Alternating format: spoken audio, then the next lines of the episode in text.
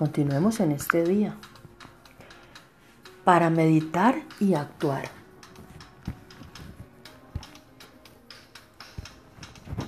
¿Sabes por qué es común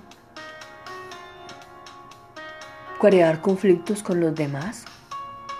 ¿Por qué nuestras relaciones personales son dañadas muy fácilmente? ¿Sabes por qué en algunas ocasiones no somos bien vistos por otros? Porque somos muy dados en ser portadores de malas noticias para otras personas.